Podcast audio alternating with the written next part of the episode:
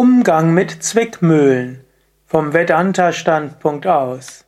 Kommentar zum Vers 340 von Vivekachudamani. Ist es dir vielleicht so gegangen vor kurzem, dass du in einer Zwickmühle bist und du weißt, was auch immer du tust, du wirst irgendjemandem wehtun. Was auch immer du tust, es wird irgendwo falsch sein. Vielleicht hm, Gibt es irgendetwas in deiner Partnerschaft? Und egal was du sagst, es wird zu Problemen führen. Vielleicht hast du Konflikte mit deinem Sohnemann oder mit deiner Tochter. Egal was du sagst, es wird nicht einfach sein.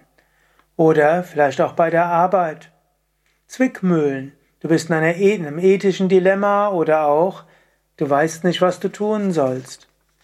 Shankara gibt dir einen Tipp, der dir zu mehr Gelassenheit für helfen wird. In der Erkenntnis, dass alles das Selbst ist, liegt der Schlüssel zur Freiheit von Bindung. Es gibt nichts Höheres, als zu erkennen, dass alles das Selbst ist. Sarvatmata. Wenn man die Welt loslässt und selbst im Selbst lebt, erkennt man, alles ist das Selbst. In der Welt selbst gibt es keine dauerhafte Lösung der Probleme. Wenn du in einer Zwickmühle bist, erkenne das an und sage, ich lebe in dieser dualistischen Welt, deshalb bin ich in einer Zwickmühle. Und diese Zwickmühle ist auch ganz okay. Ich bin das unsterbliche Selbst, ich bin der Atman. Die Zwickmühle ist nicht weiter von Relevanz. Und egal, ob ich mich jetzt richtig oder falsch entscheide, egal was dort ist, es ist nicht so wichtig. Hinter allem ist das Selbst. In meinen Kollegen ist das Selbst, in meinem Chef ist das Selbst, in meinen Kindern ist das Selbst, im Partner ist das Selbst, überall. Alle sind Manifestationen des höchsten Selbst. Auf einer relativen Ebene musst du dich entscheiden. Aber die Zwickmühle ist ja nicht die Schwierigkeit, dass du dich entscheiden musst, sondern dass du dich identifizierst und dass du denkst, wenn ich mich falsch verhalte, dann passiert so viel Schlimmes. Nein, es passiert nicht so viel Schlimmes. Du bist das unsterbliche Selbst. Und letztlich, Ishvara, Gott macht, was zu tun ist.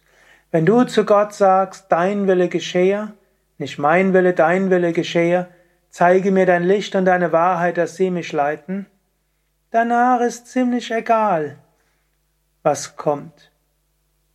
Identifiziere dich nicht, lasse los. Und selbst wenn nachher du Kritik ernstest, selbst wenn nachher Probleme kommen, sei dir bewusst, du hast nach bestem Wissen und Gewissen gehandelt und es war wahrscheinlich im Karma, dass es so und so ausgeht. Wer sagt denn, dass ein Zeichen, dass man sich richtig entschieden hat, ist, dass alles erfolgreich war? Nein, ist es nicht. Du hast schon so viel gelernt durch Sachen, die schief gegangen sind. Wäre es gut gewesen, wenn nichts in deinem Leben schiefgegangen wäre? Und so viel hast du gemacht, wo du es gesagt hättest, wenn ich es anders gemacht hätte, wäre es erfolgreicher gewesen. Wäre es besser gewesen? Nein. Der Sinn des Lebens ist nicht erfolgreich zu sein, der Sinn des Lebens ist es, Gottverwirklichung zu erreichen. Und das erreichst du durch schöne und weniger schöne Erfahrungen. Und vor allem Dingen erreichst du, indem du die Erkenntnis pflegst, dass alles das Selbst ist. Darin liegt der Schlüssel der, zur Freiheit von Bindung. Es gibt nichts Höheres als das zu erkennen. Und lass die relative Welt dich nicht aus dieser Erkenntnis herausbringen. Erkenne, Saravatma Bhavaha, komme in diesen Zustand, wo du weißt, du bist die Seele von allem.